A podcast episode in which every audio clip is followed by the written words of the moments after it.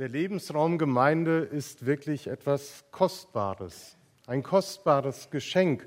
Und es ist Gnade, dass wir in diesem Lebensraum leben und eben auch arbeiten, mitwirken dürfen. Lebensraum Gemeinde gestalten, das ist die Themenreihe gerade in Vorbereitung auch auf die Gemeindewerkstatt nächste Woche Sonntag. Von daher müsst ihr als Bläser noch mal überlegen, wo genau das sein kann, dass ihr mal testen könnt. Denn nächste Woche wird hier gewerkelt nach dem Gottesdienst. Und ich weiß nicht, woran denkst du als erstes, wenn du den Begriff Werkstatt hörst?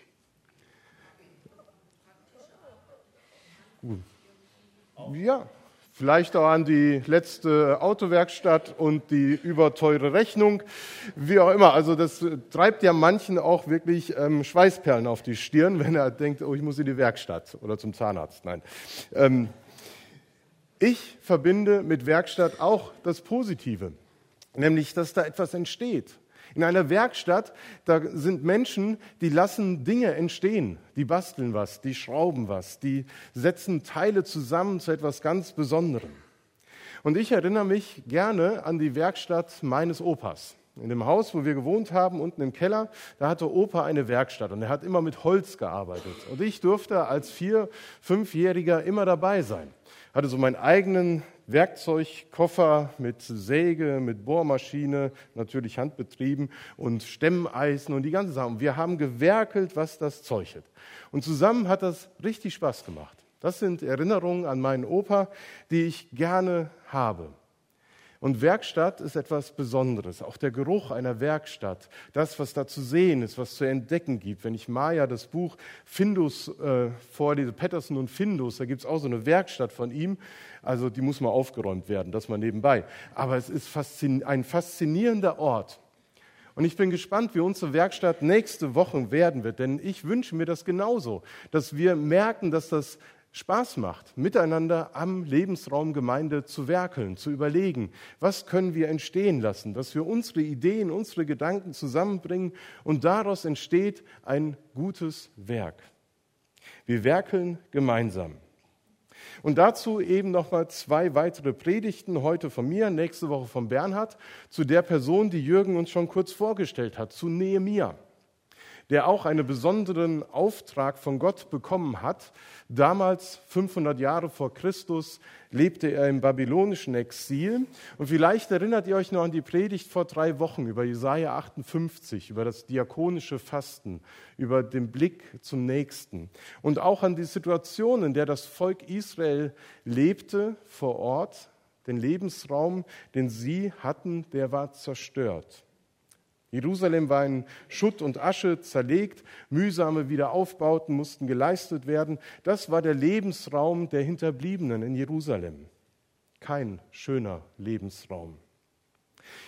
Im babylonischen Exil war das ganz anders. Es dauerte schon einige Jahrzehnte und man hatte sich da eingerichtet. Es war ja eine tolle Kultur mit viel Bildung und Nehemia war sogar Mundschenk des Königs. Und somit eigentlich ein wohlhabender Mann, gut gebildet, gut situiert, ähm, immer leckere Speisen und Wein. Der Nachteil an seinem Job war, dass er den ja kosten musste, um zu sehen, ob er vergiftet ist oder nicht. Aber es ließ sich doch ganz gut leben im Exil. Da ließ es sich aushalten. Anders eben die Zurückgebliebenen in Jerusalem. Nicht alle sind verschleppt worden und sie fristen eben dieses kümmerliche Dasein. Und eines Tages ereilt Nehemia der Auftrag von Gott, zurückzugehen nach Jerusalem und die Stadtmauern wieder aufzubauen. Hineinzugehen in das Chaos und es zu sortieren und zu überlegen, was ist jetzt als nächstes zu tun. Nehemia ist sozusagen der Stadtsanierer und Organisationschef des Wiederaufbaus und verlässt seine wunderbare Position im Exil und macht sich auf den beschwerlichen Weg nach Jerusalem. Für Gott und seine Vision von seiner heiligen Stadt lässt er alles stehen und liegen und begibt sich eben mitten hinein in das Chaos. Und kaum ist er dort, an Schlafen ist gar nicht zu denken, zieht er nachts los und verschafft sich einen Überblick über die Situation der Stadtmauern von Jerusalem. Und mit all seinem Wissen und seinen Begabungen, vielleicht auch mit dem, was er lernen konnte im Exil, engagiert er sich jetzt für dieses große Projekt, das Gott ihm in einer Vision gezeigt hat. Er geht mit großem Einsatz vor. Er verschafft sich einen Überblick, analysiert den Zustand der Stadt, untersucht Mauer und Gebäude, um festzustellen, wo müssen wir jetzt am dringendsten ran und was ist auch intakt und noch gut. Er findet heraus, welche Stadtteile neu errichtet werden müssen und erstellt einen Plan. Mit seinen Ergebnissen geht er dann ans Volk, zum Volk und sagt ihnen, ihr seht selbst die trostlose Lage, in der wir stecken. Jerusalem ist ein Trümmerhaufen und die Stadttore sind verbrannt. Kommt, lasst uns die Mauer wieder aufbauen, damit diese Schande aus der Welt geschafft wird. Nehemiah sagt dann, ich erzählte ihnen auch, wie die gütige Hand meines Gottes mir geholfen und was der König aus Babylon mir gewährt hatte. Und da sagten sie, auf, lasst uns bauen. Lasst uns das gute Werk in die Hand nehmen und loslegen. Und sie nahmen das gute Werk in die Hand, machten sich mit Eifer an die Vorbereitung zu diesem wichtigen Unternehmen. So heißt es in Nehemia 2. An dieser Geschichte von Nehemia fasziniert mich, dass hier eine Vision, die Gott geschenkt hat, ins Leben geholt wird von vielen Menschen. Sie wird in die Tat umgesetzt. Gott hat Nehemia das innere Bild geschenkt, und er vermittelt dieses innere Bild, die Vision an das Volk Gottes, das in Jerusalem bleibt. Und gemeinsam mit vieler Hände Arbeit gestalten sie diesen Lebensraum neu. Und so soll es auch mit Gemeinde sein. Wir brauchen Gott sei Dank nicht vom Wiederaufbau zu sprechen, weil unsere Gemeinde nicht in Schutt und Asche dann niederliegt, sondern eher vom Weiterbau vom Weiteraufbauen auf das, was wir haben. Und doch mag es vielleicht den einen oder anderen Bereich in unserem Gemeindeleben geben, wo man sagen müsste, doch, da können wir mal wieder vom Wiederaufbau sprechen. Von Beziehungen, von Dingen, von Strukturen, die vielleicht zerstört und niederliegen und wieder neu belebt werden müssen. Das gibt es sicherlich innerhalb unserer Gemeinde. Aber so krass wie damals in Jerusalem ist es sicherlich nicht und unser Gebäude ist auch super in Schuss, nach 15 Jahren immer noch, dank unseres Hausmeisters. Wenn ich die Geschichte von Nehemia und die Situation damals auf unsere Gemeinde und unsere Fragestellung, wie wir den Lebensraum Gemeinde gestalten, übertrage, dann sind mir folgende Aspekte wichtig geworden. Es tut Not, von Zeit zu Zeit mal gemeinsam genauer hinzuschauen. Wie ist unsere Situation? Wie steht es um uns in der Gemeinde, um die Beziehungen, um die Arbeiten, um den Reichtum, den wir hier verwalten und gestalten? Vielleicht reden wir dann nicht von Mauern, weil es so einen Beigeschmack von Abgrenzung und Abschottung hat, sondern vielmehr von Elementen und Lebensbereichen innerhalb der Gemeinde. Ich glaube, es tut Not, ab und zu mal ehrlich hinzuschauen und festzustellen, an dieser Stelle ist alles intakt, und an einer anderen Stelle, da müssen wir dringend ran und etwas wieder aufbauen oder verbessern. Genau das soll nächste Woche geschehen, dass wir miteinander einen Blick in unsere Gemeinde werfen, in der Werkstatt, miteinander überlegen, wo wollen wir ran? Wo tut es Not, dass wir Dinge anpacken und gestalten? Und aus der Nehemia-Geschichte, da entnehme ich, dass es wichtig ist, dass es Menschen gibt, die eine Vision haben die so ein inneres Bild davon haben, wie Gemeinde noch sein könnte und wie sie vielleicht in Zukunft sein könnte, in 15 oder 15 Jahren. Es braucht Menschen, die einen Weitblick haben und die mit Umsicht einen Plan erstellen, wie man diesem Ziel und dieser Vision näher kommen kann. Es braucht Menschen, die die Begabung haben, den Ist-Zustand zu analysieren und wahrnehmen, wie man das mit der Vision verbinden kann und welchen Weg man beschreiten kann. Es braucht Menschen, die in der Lage sind, die anderen zu motivieren, die noch nicht sehen können, was noch sein könnte. Und eben die, die sich begeistern lassen und bei dem guten Werk mitarbeiten wollen. Das ist die Frage. Wir haben schon länger darüber gesprochen, was Lebensraumgemeinde für Bernhard und mich, für uns bedeuten könnte. Und die Frage ist, wollt ihr mitarbeiten? Wollt ihr wie das Volk damals einstimmen und sagen, ja, lass uns das gute Werk, das Gott uns vor die Füße legt, anpacken und weiter gestalten? Das sind alles Prozesse, die wir gerade so beschrieben haben. Auch der Prozess, der damals gelaufen ist, der war ganz wichtig, dass er begleitet worden ist von Nehemia. Diese Prozesse auch innerhalb unserer Gemeinde zu begleiten, das ist, glaube ich, eine ganz wichtige Aufgabe auch von Gemeindeleitung, die wir nächste Woche wählen. Und ich möchte euch, die ihr zur Wiederwahl oder zur Neuwahl steht, einfach ermutigen und sagen, freut euch darauf, weil es eine ganz tolle Arbeit ist, innerhalb der Gemeinde da mitwirken zu können. Dass wir wie Nehemia einen Überblick über Gemeinde haben, dass wir vernetzt sind in Gemeinde und sehen können, wo sind Strukturen, die wir verbessern müssen. Wo sind Geschwister, die alleine unterwegs sind und irgendwie nicht eingebunden sind? Dass wir gemeinsam als Leitung, wie damals Nehemia, darüber nachdenken, was muss wieder aufgebaut werden. Da reden wir dann weniger von Mauern, sondern vielmehr auch vielleicht von Versorgung, von Mitarbeitern. Was brauchen sie für ihren Dienst in ihren Gruppen, den sie so treu und sorgfältig tun? Was brauchen die Geschwister, die in diesem Lebensraum Gemeinde leben, für ihren Glauben und für ihren Alltag? Ich glaube, das ist eine vornehme Aufgabe, ein Geschenk, dass man das so wahrnehmen darf, als Leitung so Gemeinde immer wieder in den Blick zu nehmen.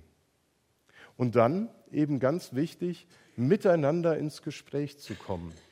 Zum Lebensraum Gemeinde zu gestalten gehört eben auch, das einmal zu analysieren, zu bewerten, den Ist-Zustand zu benennen und dann gemeinsam darüber zu reden, was wir weiterentwickeln wollen. Nehemia hat das ja damals auch nicht alleine bewerkstelligt, sondern er bittet seine Landsleute, ihm jetzt bei seiner Vision, die Gott ihm geschenkt hat, zu helfen. Aber er macht das nicht einfach so. Er fragt nicht irgendwie so mit piepsiger Stimme, hat vielleicht irgendjemand von euch Lust, mir dabei zu helfen? Ich habe da an dem alten Holzturm ein paar Listen ausgehängt, da könnt ihr euch gerne eintragen. So hat er es nicht gemacht. Wir kennen das ja mit den Listen. Nee, Nehemiah wird konkret. Er sagt zu ihnen, kommt, lasst uns die Mauer von Jerusalem wieder aufbauen. Die Mauer steht symbolisch für das, was den Lebensraum ausmacht und kennzeichnet. In diesem Rahmen, da wollen wir gestalten und aufbauen. Und er stellt seinen Plan vor.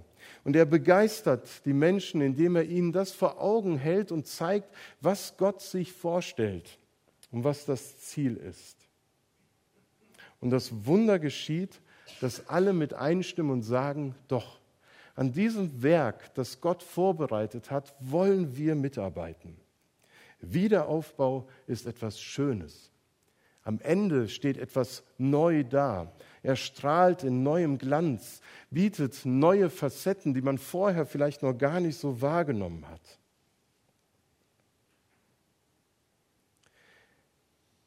Der Lebensraum Gemeinde er ist nicht beliebig, sondern er ist auch klar beschrieben. Damals war der Bereich, wo eben gebaut wurde, auch klar vor Augen. Heute können wir das nicht so genau an einem Ort festmachen, weil wir ja nicht nur hier als Gemeinde versammelt sind, sondern auch dort, wo wir leben, als Gemeinde unterwegs sind und wirken. Und trotzdem haben auch wir als Gemeinde, habt ihr vor vielen Jahren einmal diesen Rahmen abgesteckt, der beschreiben soll, das macht den Lebensraum der EFG Herford aus.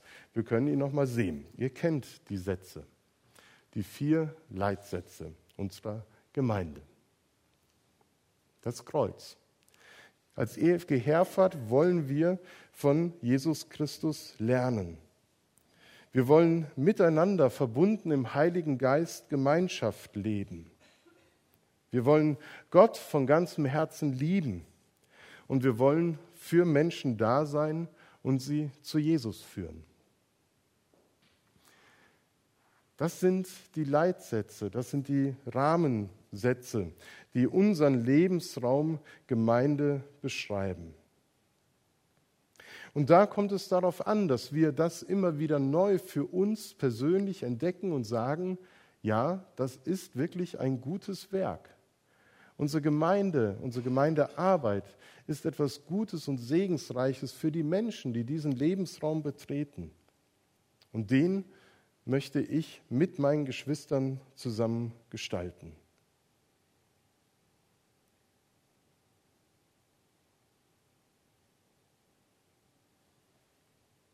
Findest du, das ist ein gutes Werk, das zu leben, das mit Leben zu füllen und sozusagen die Vision immer mehr ein Stück weit real erlebbar zu werden für die Menschen?